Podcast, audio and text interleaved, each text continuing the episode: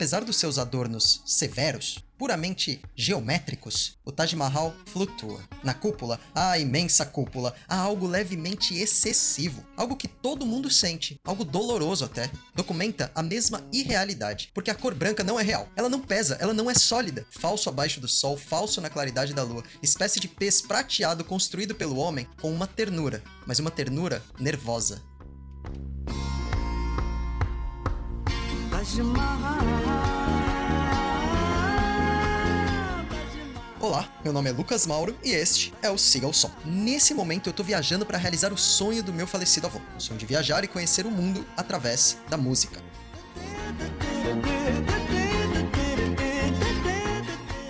No episódio passado, estávamos no Oman, conversamos ali com o Sheik, que não é Shake, é o Sheik. Falamos sobre os dois gêneros musicais, um gênero sobre o mar e o outro sobre o deserto. Nesse episódio, vamos para a Índia.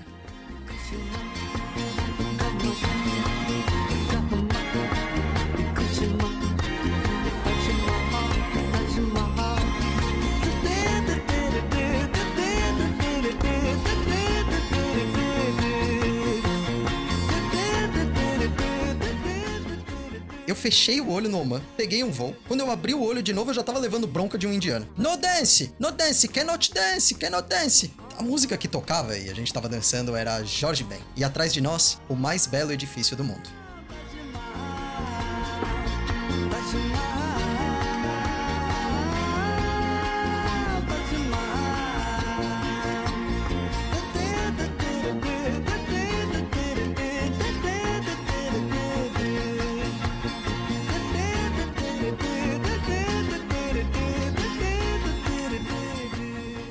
Essa música ela conta uma história, uma linda história de amor. Mas vejam bem, nessa canção o Jorge Ben diz que ouviu essa história de amor e que agora ela vai contar. A letra diz assim: Foi a mais linda história de amor que me contaram. E agora eu vou contar do amor do príncipe Shah Jahan pela princesa Mumtaz Mahal. Do amor do príncipe Shah Jahan pela princesa Mumtaz Mahal. TTTTTere, TTTTTere, TTTTTere, TT, Taj Mahal. Taj Mahal, Taj Mahal, Taj Mahal. Então, como vocês podem observar, ele diz que vai contar a história, mas não conta. Caluniador! A não ser que você, claro, considere que seja ele contando a história para você. Aí tudo bem. Aí tudo bem. Ele contou a história. Mas se você não acha isso, eu, ao contrário do Jorge Ben, vou contar essa história aqui para vocês.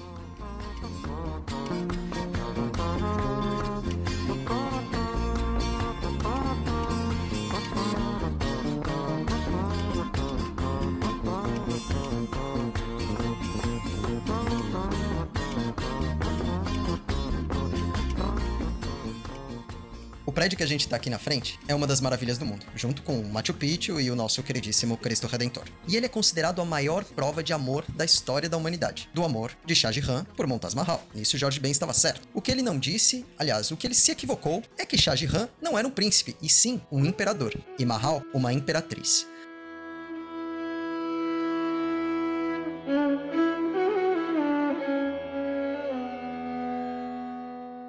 Essa história começa quando Shah Jahan, que agora para facilitar eu vou chamar só de Shah, tá bom, gente? É, ele era só um príncipe. Ele tinha 15 aninhos de idade. O seu pai, ele era o chefe do Império Mughal, e ele estava recebendo ali a comitiva de uns nobres persas. Então eles estão ali passando e aqueles cumprimentos, o Shaj, ele observa uma das filhas dessa família persa. E ele se apaixona loucamente. E ele já vira ali pro pai e fala: Pai, é aquela ali, é aquela ali. Que, que, que, que é aquela ali, meu filho? É aquela ali, é aquela ali que eu vou me casar. Mas que, que, que se casar o quê, menino? Você já tá prometido para outra mulher. Você tá esquecido das coisas? Cala a boca, menino. Não, não, eu vou casar com ela. Nisso, Shah levanta, atravessa todo o salão e chega para essa filha, que no caso é a Muntaz Mahal, e já pergunta de cara: Você quer casar comigo? A irmã da Muntaz Mahal, que tava ali do lado, disse: Não é assim, não, queridinho. Como assim? Você já vai chegando aqui, já, já vem querendo pedir em casamento? Você nem conhece. Aliás, quem é você, meu filho? Tu tem que falar antes com meu pai, com os meus tios e principalmente com os astrólogos da corte. Gente, vamos lembrar aqui que a gente tá no século 17 aqui, né? As pessoas ainda acreditavam em astrologia, ainda acreditavam em signos. Mas a Muntaz Mahal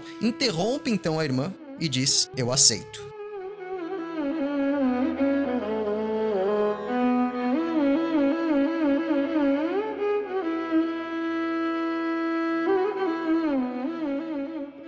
Astrólogos, só de raiva por não terem sido consultados, impeliram ao casal um intervalo de 5 anos no noivado. Vão ter que ficar como noivos durante 5 anos e só depois vão poder casar. Nesse meio tempo, por motivos de alianças políticas, o Shah casou com outras duas mulheres, tendo um filho com cada um. Mas nenhum dia sequer ele deixou de escrever para Montaz Mahal, aguardando o dia em que finalmente estariam juntos. Finalmente, passados 5 anos, os dois se casaram. E seria lindo dizer aqui que depois disso ele virou imperador, construiu Taj Mahal para ela e viveram felizes para sempre. Mas não foi assim.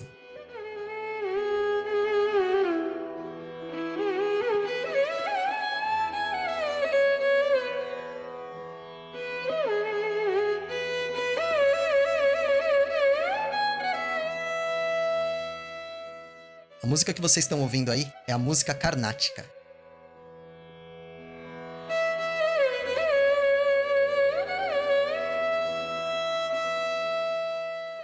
Como todas as formas musicais na cultura indiana, a música carnática ela tem uma função religiosa também. Em especial, nesse, nesse gênero musical, é uma homenagem a Devas e Devis, que são os deuses da música e do amor na cultura indiana.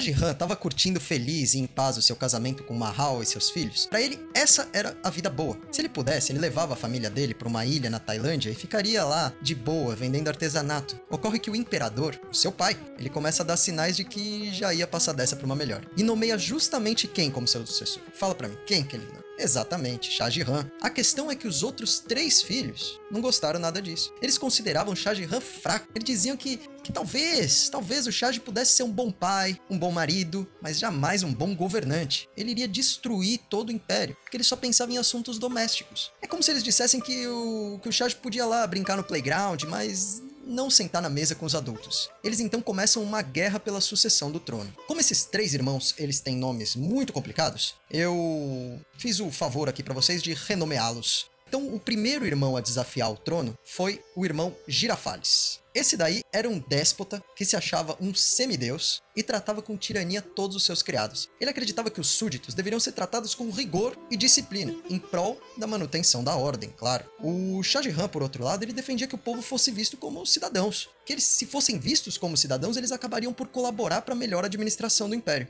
Então, se antecedendo ao ataque aí do nosso Girafales, o Shah Jahan ele cria um instituto equivalente à antiga tribuna da plebe, lá da Roma Antiga, né? Com isso, ele sinaliza ao povo que seria um governante que escuta o povo. E sobre esse irmão, Shah Jahan se sai vitorioso.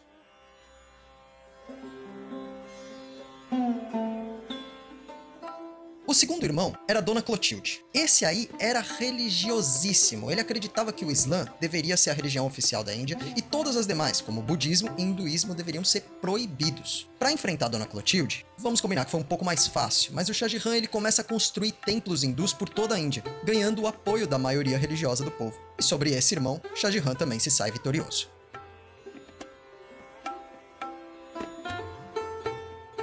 O terceiro irmão é o Senhor Barriga. Esse é, acima de tudo, um conservador. Ele dizia que o mundo ele tinha uma ordem específica e que essa ordem ela deveria ser defendida e mantida. Ele acreditava na divisão de trabalho e na legitimidade divina das castas.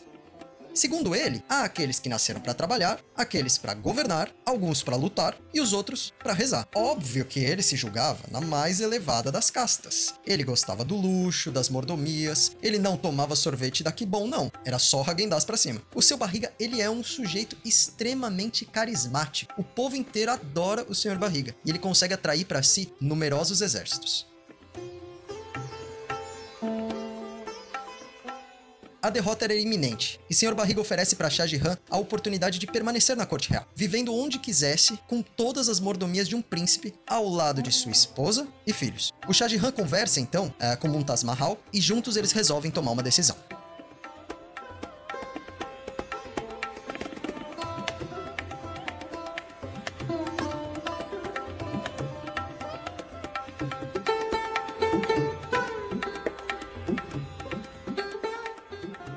Essa música que vocês estão ouvindo agora é Windows Tunny.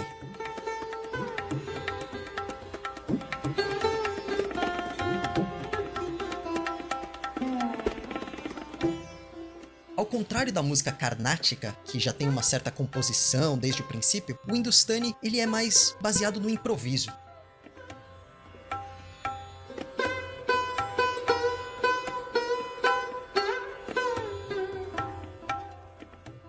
Grande inspiração para o Hindustani são os Vedas, mais especificamente o Gandharva Veda. Nele, falam que existem dois tipos de sons, o Ahata e o Anahata. O Ahata é aquilo que a gente pode ouvir. O Anahata é o princípio de toda música, de toda manifestação sonora. É a base de toda substância.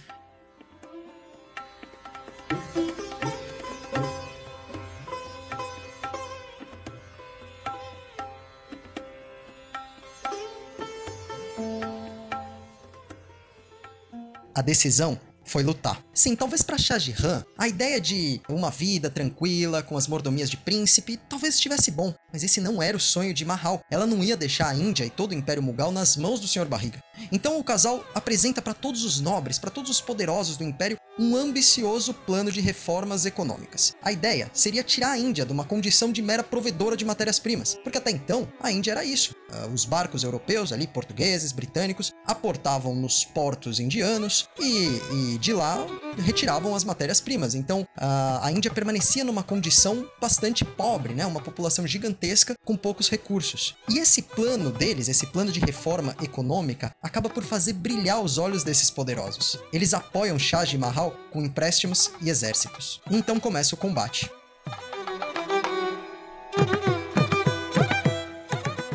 Após muito desgaste de ambos os lados, Sr. Barriga acaba derrotado. Durante a gestão de Shah e Mahal, o Império Mughal se torna um dos mais ricos e extensos do planeta, cobrindo desde o Afeganistão até o sul da Índia. As maravilhas arquitetônicas aí que foram construídas nesse período estão disponíveis, estão tão visíveis a todos os turistas que visitam a Índia até hoje. Enquanto a Índia se expandia territorial e economicamente, a família de Shah e Mahal também crescia em número de membros. Mahal está grávida agora do seu 14º filho, mas desse parto ela não resiste.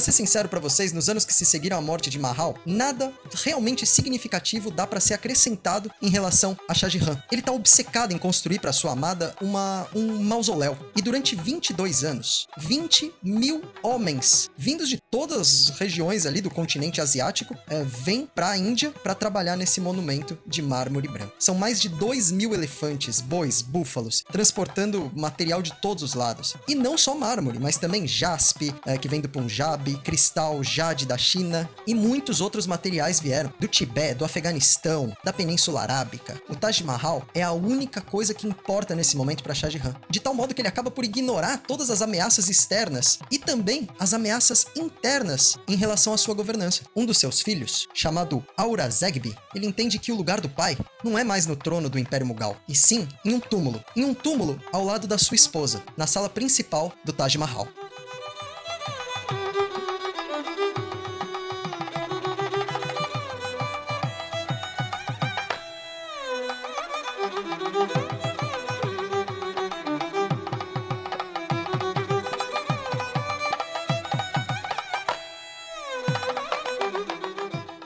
Siga o Som é um podcast de viagem que tem por objetivo conhecer a história do mundo através da música. O roteiro e produção são feitos por mim, Lucas Mauro, e a edição de som é de responsabilidade de Meta Dev Studios. Se você gostou desse episódio, dessa linda história de amor, como diria Jorge Ben, é, eu peço para você compartilhar com seus amigos, manda aí nos WhatsApps da vida, nos Instagrams, e me chama também, me marca lá no Instagram, lucas.mauros, me fala o que, que você achou, e... e a gente se vê por aí. A semana que vem, vamos continuar na Índia. É isso, um beijo, até semana que vem.